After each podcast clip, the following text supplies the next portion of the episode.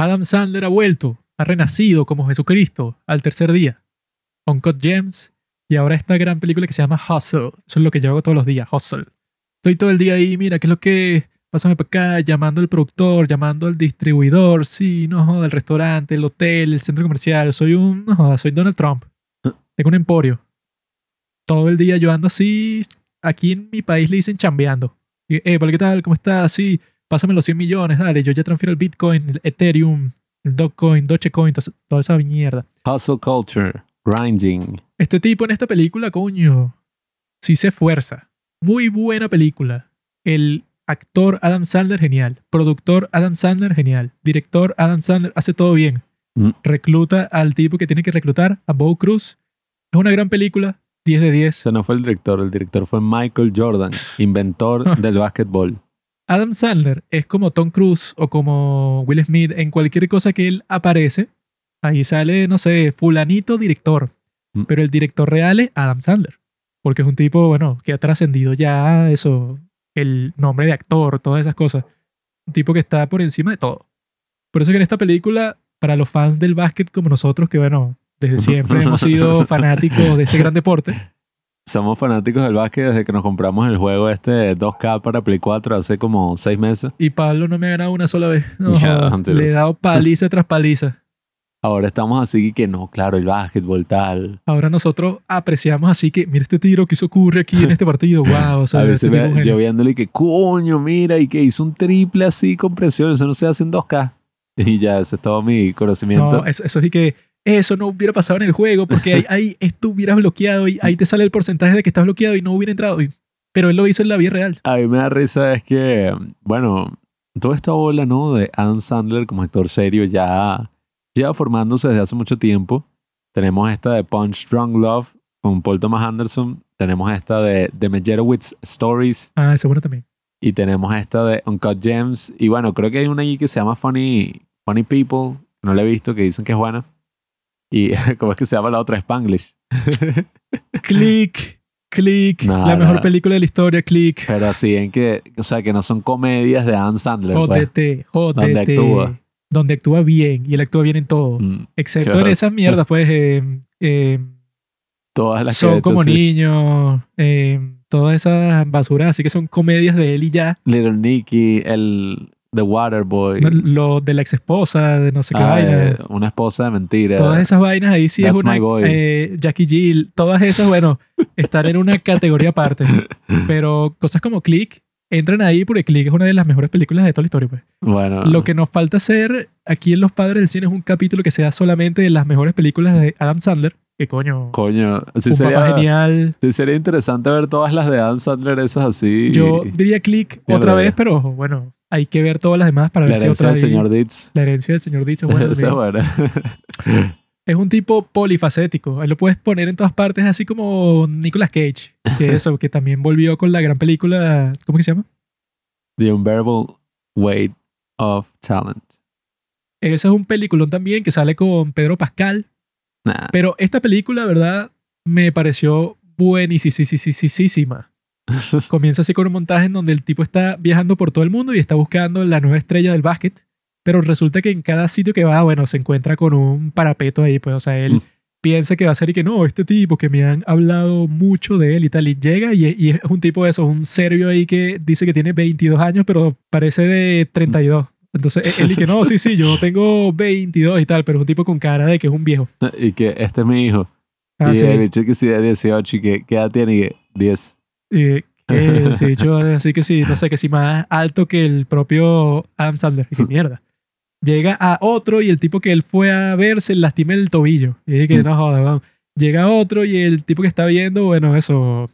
eh, es bueno en la ofensiva, pero no defiende, que fue algo que yo noté inmediatamente yo cuando lo vi, que mira, este tipo mete unos buenos puntos, pero cuando tiene que marcar, no marca. Es como en el fútbol, ¿qué ejemplo hay? Bueno, dicen que Mbappé no, no se mueve mucho, o sea, que el tipo ataca, pero en la defensa como que es un poco flot. Tiene que ir a un equipo de Simeone como el Atlético de Madrid para que aprenda cómo se juega bien. Pero yo creo que esta película, sobre todo la estructura narrativa es muy buena, porque eso, tú al principio piensas cuando lo ponen de entrenador asistente, ¿verdad? dices y que, ah, bueno, la película va a ser sobre cómo este tipo cumple su sueño y quizá termina de coach. O sea, no de asistente, sino de coach ya principal. Pero no, o sea, te dicen de un y que no, este tipo, mira, se jodió porque el que lo puso ahí murió. Robert Duval, ¿qué coño? Lleva tiempo sin ver a Robert Duval así en un papel, aunque él me da risa cuando actúa así como viejo, como es en... Él tiene una y que el juez, pero él tiene otra que me Gritando y parece... pateando. Ajá, esa es la que yo digo. Ahí es que actúa buenísimo. El padrino no, gritando y pateando es su mejor película. Padrino es una mierda.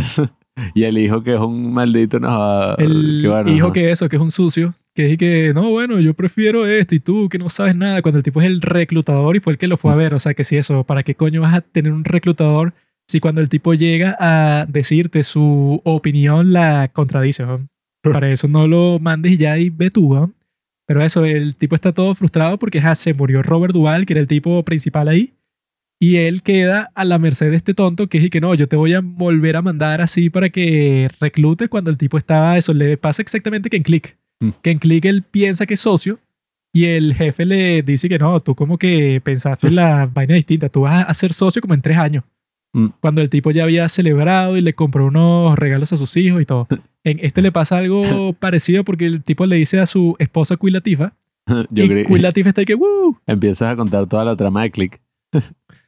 Click, bueno, tú puedes ver partes de Click en todas las obras maestras del cine Mm. porque esa influenció a todos los directores que hay. It's a Wonderful Life en verdad es una secuela no oficial de Click. O sea, Wonder for Life es aburrida, ¿no? no hay un perro que se coge un pato. Frank Capra viajó en el tiempo, vio Click y volvió a hacer su No versión. hay un perro que se coge un pato, no está Kate Beckinsale, no está Morty, el ángel de la muerte, Mm. no está el tipo ese que hace el truco que se come la moneda, no, no hay nada divertido.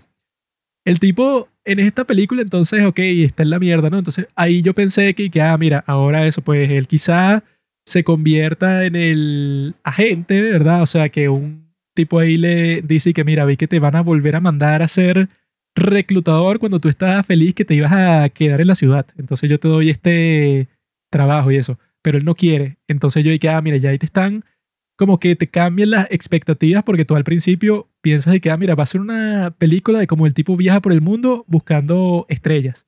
Luego y que, ah, no, mira, el tipo cumplió su sueño de ser coach. Ah, no, mira, el tipo lo van a mandar otra vez. O sea, está constantemente así cambiándote lo que tú piensas que va a ser el resto de la película. Qué drama.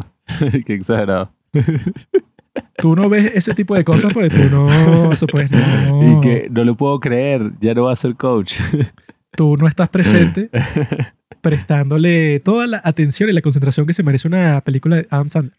El tipo, cuando llega a España, ¿verdad? Pasa esa escena que yo creo que la cinematografía de esta película hay que buscar con qué cámara la grabaron.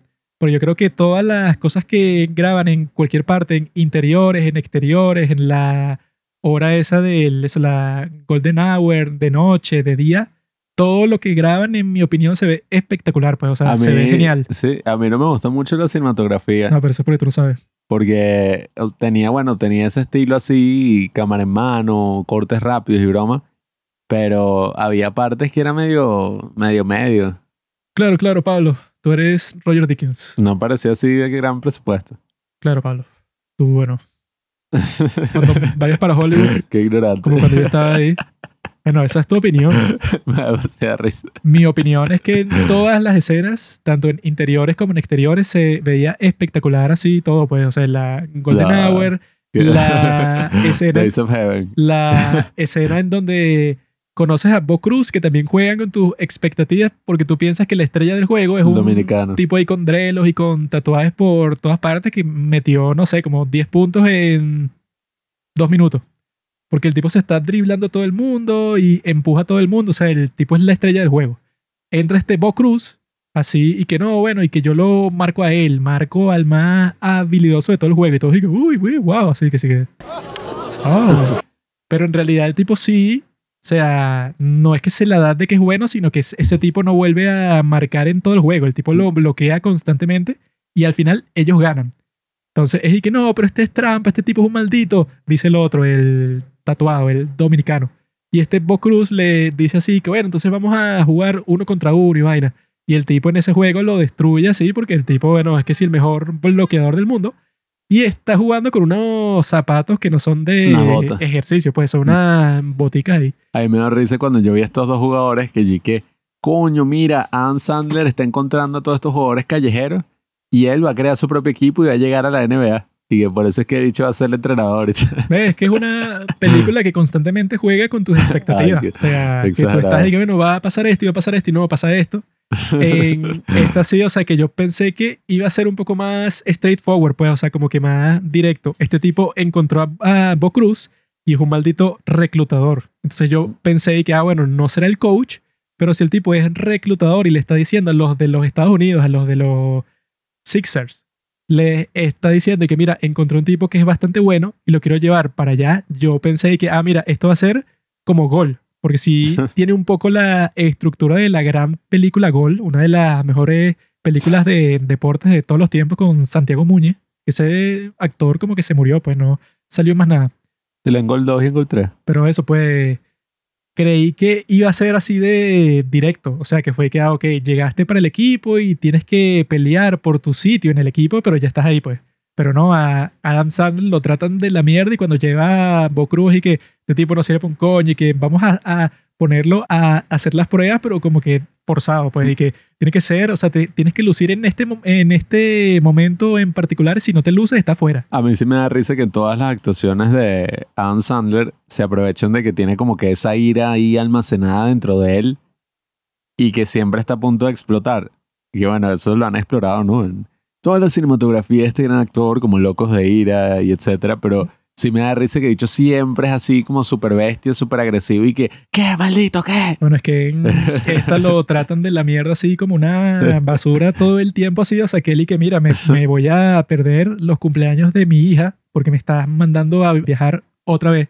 Y el tipo, y que bueno, te los perderá. Mala suerte. Qué maldito cuando dicho que mira, ya vas a volver reclutador, te jodiste, te vas a perder otro cumpleaños de tu hija.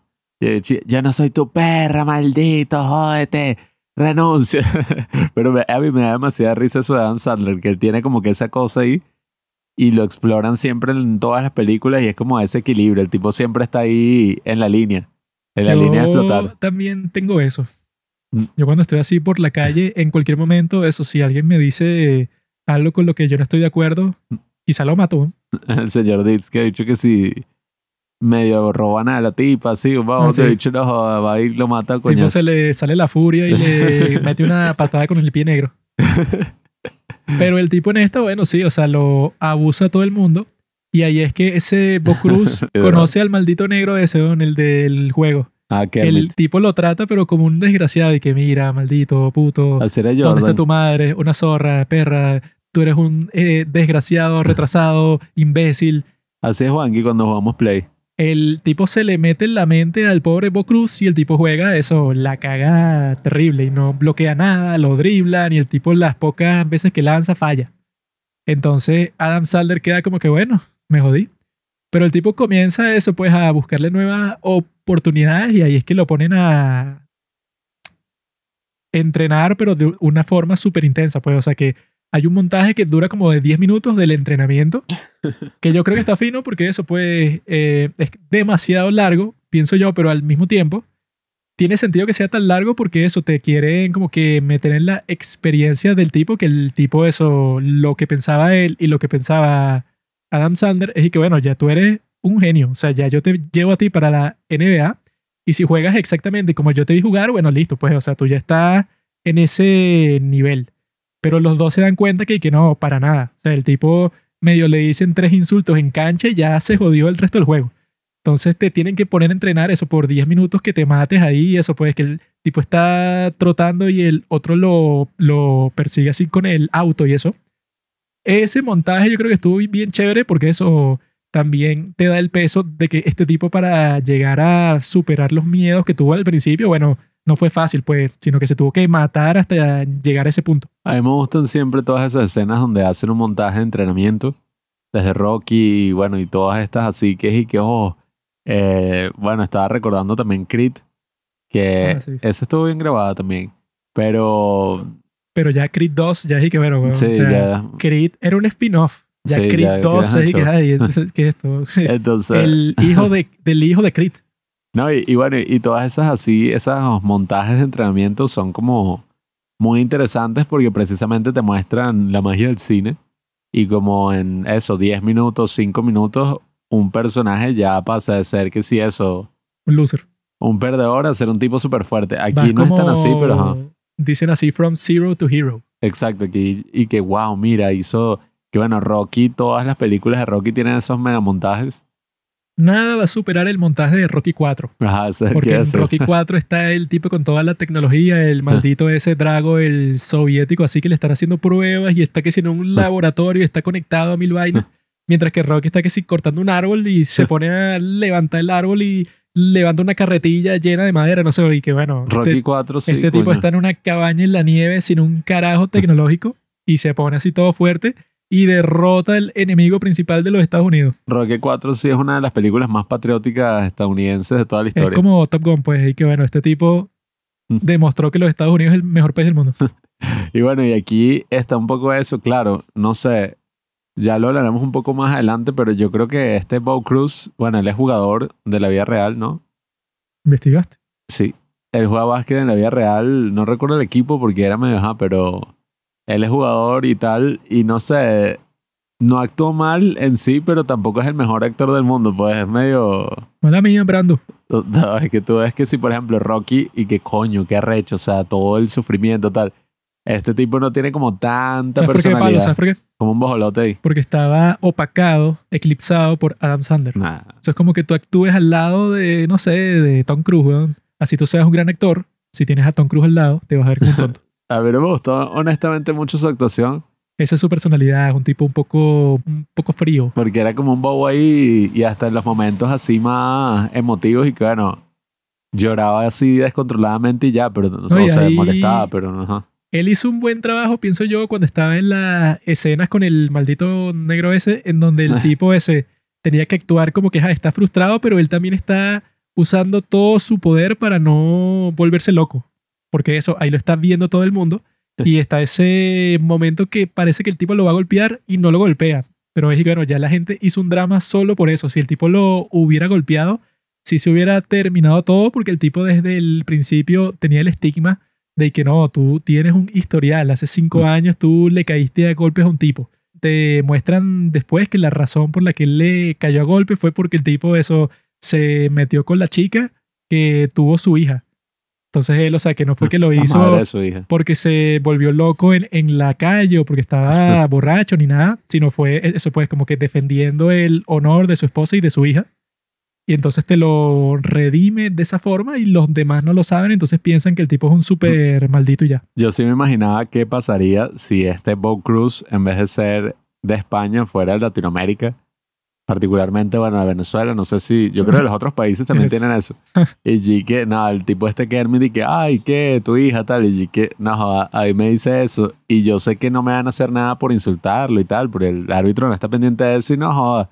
¿Y qué te pasa a ti, mamá huevo, coño tu madre, maldito, puto, Bueno, es que- desgraciado? Sí, es un poco No raro que el tipo padre. venga así, así como que de un origen así pobre. O sea, que el tipo estaba jugando básquet en el barrio. Que es que, bueno, yo supongo que en el básquet del barrio también pasan ese tipo de cosas que te dicen de todo Mm. para que tú estés y que, ay, mira, este tipo, no sé, insultó a mi mamá. Pero en este el tipo no sabía cómo responder cuando eso, pues si te está diciendo eso y de que vas a saber tú, maldito enano, hijo de puta, Yo- perro sucio, maldito. aquí que el hecho se podía poner racista, pero no, así. Y sobre que mira. ¿por qué no te devuelves a, a tus cadenas, maldito esclavo, desgraciado, hijo de... Así pues, o sea, no sé. El otro también estaba siendo racista. Y que era, ah, eres español, no, No, pero marica, eso de todas formas, eso es trash talk. Cualquier cosa que tú dices ahí no quiere decir que tú en realidad lo piensas. Bueno, que cuando el tipo ese comienza a fastidiar al gran Bo Cruz, yo pensé que mira, está usando la misma técnica que usó Materazzi para ganar el mundial.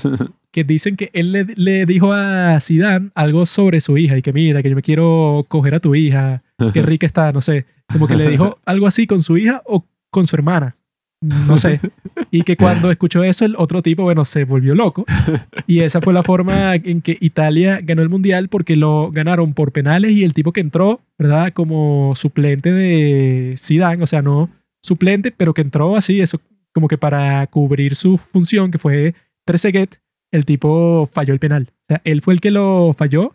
Cuando en el caso de Zidane, yo dudo que haya fallado el penal porque el tipo metió un penal en ese mismo partido y lo metió, pero relajadísimo eso, pues se la picó a Bufón, pero sin problema.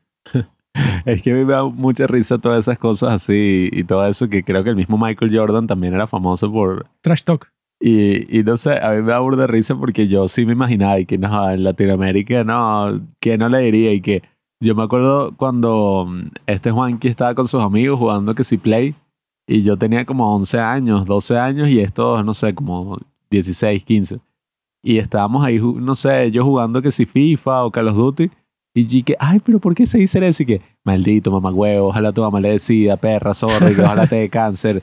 No, y que me va a violar tu mamá, No, y maldito. Y que- yo que, ah. Maldito tramposo, hijo de puta, ¿cómo te atreves, campero, hijo de... Yo Sí. que, da, güera, yo que, ay, pero No, ¿por qué son tan groseros? Acuerdo cuando yo era jugador de fútbol en el colegio, eso cuando ya eran los partidos así, ¿verdad? Yo me acuerdo que también había trash talk. Mm. Eh, piérdela, maldito, piérdela, quítate zorra, puta, sucia. Aunque Sí, pues. aquí, bueno, lo que yo he visto en fútbol es que se ponen que sí, bueno, no en el profesional, pero así que hay maneras y que, árbitro, mira lo que dijo, no sé qué broma, Ah, no. ey, roja. En los partidos en que yo estaba no se ponían así, pues, o sea, si tú te ponías así con el árbitro terminas como un estupidón y que, mira lo que me dijo, y. ¿No te acuerdas de en la universidad? Que, sácala. Ah, no, bueno. Y, roja. Yo estoy diciendo en los partidos así de, ¿cómo se llama? De fútbol campo, pues, o sea, 11 contra 11. Que sí, bueno, como el campo es tan grande, es que, bueno, si tú le dices 10.000 insultos que si al lateral de un lado, el árbitro es imposible que lo escuche. Entonces, tú y que, quítate, marica, muévete, zorra, así. Entonces lo empuja así y tal, y que, ¿dónde está tu madre, perra? No, no sé, pues, o sea, le dices cualquier cosa que se te ocurre y entonces así como que tienes una ventaja. Eso pasaba todo el tiempo, pues era un diálogo así entre los dos equipos, pero no era como que tan influyente como en este, como en el básquet, porque eso, lo que pasa en, en, en el fútbol es que como son 11 en cada equipo, ponte que tú desequilibraste a uno de los mediocampistas, pero todavía hay 10 jugadores que te pueden joder de todas formas. No, y tampoco es que se meten como en el básquet, canasta, canasta, canasta, canasta. O sea, es y que bueno, metes un gol y en un partido así importante, coño, para que te metan el otro, no es y que, no, mira, el bicho le habló paja, no sé, al delantero y el bicho se descontroló y peló No, es que todo. en, o en el básquet lo que suele pasar, que yo lo vi mucho en los partidos de este LeBron James con Cleveland, que es que, bueno, cuando lo sacan a él, el equipo de suplentes que, él, que tienen cuando él no está son los más perdedores del mundo y eso, él pasa, no sé, como tres minutos descansando y en los tres minutos los tipos meten como seis puntos. Mm. Que es que, bueno, cuando él está en el campo, meten como 25. No sé. Entonces, si tú logras que la estrella del equipo se desequilibre mientras tú estás ahí, eso puede, o sea, lo pones en un ánimo psicológico así, Mm. todo terrible, puede tener una gran influencia en, en el partido y es lo que pasa en este, ¿verdad? O sea, que el tipo queda así como que desequilibrado, o sea, que yo creo que es bueno que te lo pongan de la forma que te lo ponen, porque no es solo que pasó una vez y ya la próxima el tipo era totalmente inmune. O sea, que no hacen eso que hacen bastante luego de un montaje de entrenamiento y tal, que es y que no, bueno, ya el tipo en eso aprendió Mm. todo. O sea, el tipo puede tener alguna dificultad después, pero la, la que él tuvo al principio ya no existe. Sino que en esta, bueno, ajá, él como que soportaba mejor la presión, pero ya llegó un punto de como estaba su hija ahí y Mm. el tipo le insultó a la hija, el tipo se volvió loco y casi la caga, casi destruye toda su carrera. Pasó como en Rápido y Furioso. Y que el tipo y que no, le va a meter un coñazo en la cara, lo va a Sí. destruir y ta. Pero Y ahí es que lo tienen que salvar con la maravilla de las redes sociales. pero eso me dio risa, eso, eso pues, fue que gracioso. él y que no, y que el reto cruz, que él y que se No, pone que a, la boa, puedes contra la boa y y que se pone a tapar a todo el mundo así en básquet de calle y el tipo de eso, pues, o sea, para que lancen al aro con él enfrente es casi imposible y eso, y que las propias estrellas del básquetbol van contra él y no pueden. Que eso está cool porque cuando ya llegó a eso ya se pensaba que, que, bueno, él ya no tiene ninguna alternativa, pues ya todo lo que podía hacer ya se terminó porque le dieron chance en todos los juegos.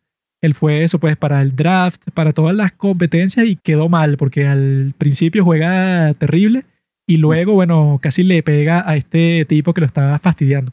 Entonces ahí cuando le salen esa alternativa y que también funciona para el personaje de Adam Sandler, porque era que la hija no sabía qué hacer con su vida.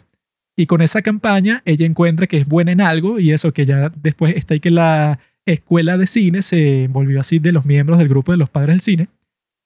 la tipa eso encontró con esa campaña que, ah, mira, tú con esta publicidad que hiciste, bueno, le salvaste la vida a Esteban Cruz, que estaba por devolverse a España como un perdedor.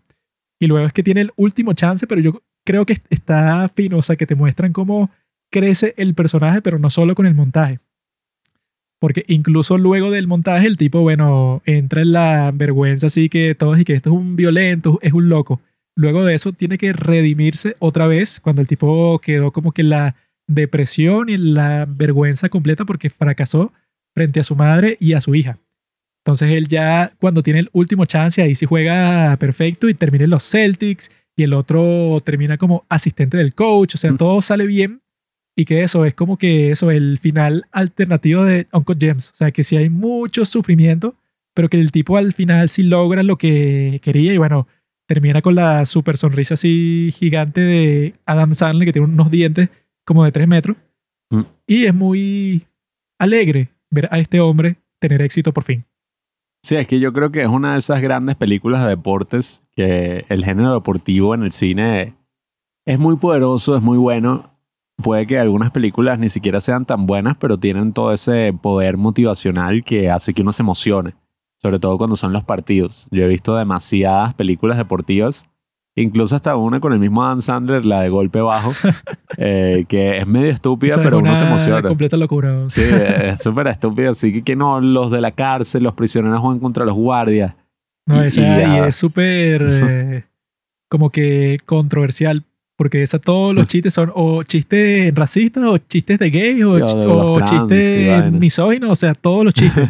y que eso lo tratan de estrenar el día de hoy y agarra una controversia súper grande porque literalmente todos los chistes son y que, y que un tipo te cogió en la cárcel y a ti te gustó, maricón. y ¿qué es esto? Sí, sí. Y, y bueno, hasta ese tipo de películas, incluso siendo así, a uno lo motivan, uno lo está viendo y está ahí que sí, mira, van a ganar. Que a mí me da demasiada risa que en todas las películas de deporte, puede ser del deporte más X de la historia, la gente ese que tiene unos cepillos y como que mueve un disco por ahí, El curling. puede ser hasta ese y es como que no, este es el mejor deporte del mundo, este es el deporte más exigente. Yo una vez vi uno así que era una película medio mierdera, que era cristiana. Y era un tipo que tenía como unas alucinaciones, yo no sé qué coño, pero el carajo tenía así este deporte que te agarras como de unos aros y das vueltas, que es como gimnasia, no sé qué qué. Como gimnasia artística, pero con otra vaina ahí. Bueno, el tipo hacía así que este es el deporte más exigente del mundo. Ah, bueno, eso pues las películas de Disney que hay sobre patinaje artístico, que Ah, sí. todas son y que el patinaje artístico es lo más difícil que hay en este mundo. Y no solo es difícil, sino es caro. O sea, estos patines cuestan, no sé, 5 mil dólares, pero si no los tienes, entonces la chica que su mamá sí se los compró en la próxima competencia pierde. Ah, eso es bueno, la de la jeva esta. No, esa es una. Hay como cinco que sacó Disney que todas son de lo mismo. No, Eh, y, y hay una ahí con Shia LaBeouf que es de golf y es y que, oh, el golf.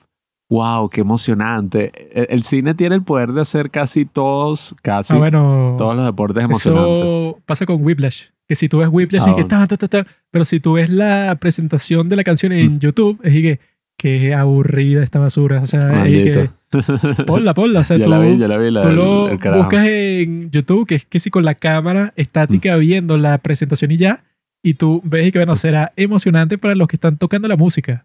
Pero si tú estás en el público, tú estás que si quedándote dormido. que- Maldito. que, que esta basura. Bueno, es que esa es el- la cuestión con el cine. Yo creo que tiene un gran poder y sobre todo en este sentido, yo me acuerdo una vez que estaba enfermo y estaba, oye, me sentía mal. Yo tenía como 11 años y estaba enfermo así que me dolía el estómago y estaba acostado y tenía fiebre. Y pasé, yo me acuerdo ese día, pasé todo el día arropado así completamente. Y en el cuarto de mis padres hay un espejo como que en las paredes y yo como que viendo ese espejo para ver la televisión porque estaba como me sentía tan mal que ni siquiera me quería mover. Y estaba así todo ese tiempo y que coño me estoy muriendo y tal. Y decidimos verla de gol. Y igual yo estaba así, me sentía mal con el personaje, estaba así como que, ay no, y que no va a quedar, me siento mal, todo así. Santiago, ese es mi hijo. Y ya cuando el carajo estaba que sí ganando el partido todo, yo ya que sí me había quitado el cubrecama, ya estaba sentado, ya estaba como coye. Y cuando la película se acabó, yo ya y que no, y que listo, ya me siento bien, tal, ya estoy curado, o sea, La de tiene un gran poder. Gol 1 sí pienso que es la mejor, sobre todo por la escala de la historia. O sea, que no es y que va a ganar la Champions que si el primer día siendo futbolista. Sino que el tipo está ahí que no, vamos a tratar de clasificar para la Champions siendo este equipo que no es el favorito en la Premier League. Entonces, cuando lo logra, es así, bueno, como si fuera una historia de cómo el Leicester ganó la liga, pues. O sea, que, y, y que bueno, para otro equipo, si ganas la liga, eso pues de los mejores, a tú celebras. Pero si un equipo de los pequeños gana la liga por primera vez en su historia, bueno, es la celebración más grande del mundo entero. Y en el caso de este, y que Santiago nos llevó a clasificar a la Champions League y el Mm. tipo lo pone así que no, tú eres un dios. Sí, todas esas son, oye, muy pero muy interesantes por la forma en que muestran los partidos y que en sí todas estas historias de deporte son historias muy cinematográficas, porque son como que, bueno, el deportista tiene mil y un obstáculos que superar y no es únicamente como que, ay, Kid, eso te debe Ah, bueno. encantar a ti, ¿no? Sí, sí, bueno, es que todas esas, es lo que digo, son muy, tienen un gran potencial cinematográfico, porque incluso no es como que, ay, bueno, el, el gran artista, que bueno, las películas de artistas también en algún sentido, pero en cuanto a las de deportes es muchísimo más directo, porque un artista y que, ay, bueno, el bicho puede pintar sus lienzos y quién sabe cuándo se va a ver famoso, quizás el éxito es una mierda como en Sol, y que bueno, finalmente tocó y no fue la gran cosa. Pues que, ok, está fino, pero Pero, o sea, casi nunca, bueno, ajá, si gana un Oscar, si acaso, tú casi nunca vas a ver en otro ámbito así de la vida tanta emoción y tanta celebración por ganar un trofeo así que, sí, como en las películas, en las cosas deportivas, pues, cuando... por eso es que la mejor coño. película de deporte se llama Gritando y Pateando, protagonizada por Will Ferrell y Mm. Robert Duvall. Hasta ese, ¿cómo es que se llama? La de... La de que son dos bichos de Fórmula 1. Eh, Fórmula 1, perdón. Eh, Eh, la de Rush. Thor. Thor con el otro gay. Nicky Lauda y James Hunt, coño, esa al final no está y que sí, y que nunca he visto una Ah, carrera no, de Fórmula eso- 1 en mi vida. La de Christian Bale con Matt Damon, ¿no? Que, Ah, y- no, y que esa no- es otra, esa es Ford versus Ferrari. Pero es que estoy hablando de la otra tonto. Yo Mm. dije que eso pues y que yo nunca he visto NASCAR un coño madre, pero en esa es y que no, sí, hay que ganar esta carrera, hay que ser el auto más rápido de todos y lo tienes que probar. Y yo, La de, ¿cómo que se llama? La de, la de Brad Pitt. Moneyball. ah, bueno, eso pues, o sea Esa que es re aburrida, pero eso también no, es eso pues Porque que- sí. el béisbol es el deporte más aburrido, más aburrido incluso que el golf. Es el deporte Mm. más aburrido de todos los tiempos, pero hay varias películas que son de béisbol, hay varias que son así, eso pues con una tensión y que no, róbate la base, claro, no, el home run sí. y llegan todos y ganan y bueno, por fin. La de, ¿cómo se llama? Jimmy Fallon, que es un gran fan del béisbol y tal, y que no, que si la Mm. primera vez que los tipos ganan la serie mundial y eso, o sea, que Ah, wow, sí, yo- qué emoción, Que qué hecho está chévere. como cogiendo y, se va para el coño, algo así. Se pierde Ah, la no, ajá, victoria del equipo. El- creo que eran los mismos Sixers. O no, mentira, No, eran los Red Sox. ajá, los Boston. El hecho se pierde y que la victoria del equipo se después está ahí. Bueno. pierde eso, pues que si la primera victoria, no sé, que si los últimos 40 años. Y es su equipo preferido de todos los tiempos. Y bueno, el tipo entra en una depresión así, pero eso. Incluso esa que, ajá, que el juego en sí es lo más aburrido del mundo, No que es así, bueno, que que esa película existía. no me importa. Pero la forma en que te lo ponen es que, coño, mira, el home run, mira, está corriendo la base. Cuando si tú ves un juego de esos completo en la vida real, te quedas dormido a los 20 minutos. Eso es emocionante en el estadio. Uno está ahí, toma cerveza, come pura comida de mierda así, que está un poquitico a sobreprecio. Pero es lo que digo, el cine alberga este gran poder y en este caso de Hustle es otra película más de esa, bueno, no sé, ese género maravilloso que son las películas de deporte. Y no sé, yo creo que me pasó un poco con Top Gun y con esta película que a veces uno tiene ganas de ver películas buenas y, y más sencillas. Top Gun es una maravilla visual y, y es medio compleja en ese sentido, pero coño, cuando uno empieza a ver películas súper complejas, donde los personajes tienen como muchos conflictos y son como malintensas a veces, mm, a mí me encantan esas películas, pero a veces también es bueno ver una que coño pueda disfrutar cualquier persona y que todos se puedan conectar en una historia que es sencilla, pues en esencia, es una historia universal, pues. Como click. Cualquiera, en cualquier país del mundo tienen deportes y cualquier persona puede practicar un deporte. Bueno, hasta si eres discapacitado existen las Olimpiadas Paralímpicas y ajá. No deberían existir. Pero eso fue, Yo sí hijo de puta. fue chistoso que no, no sé, no sé quién fue que dijo. Creo que fue este Shane Gillis.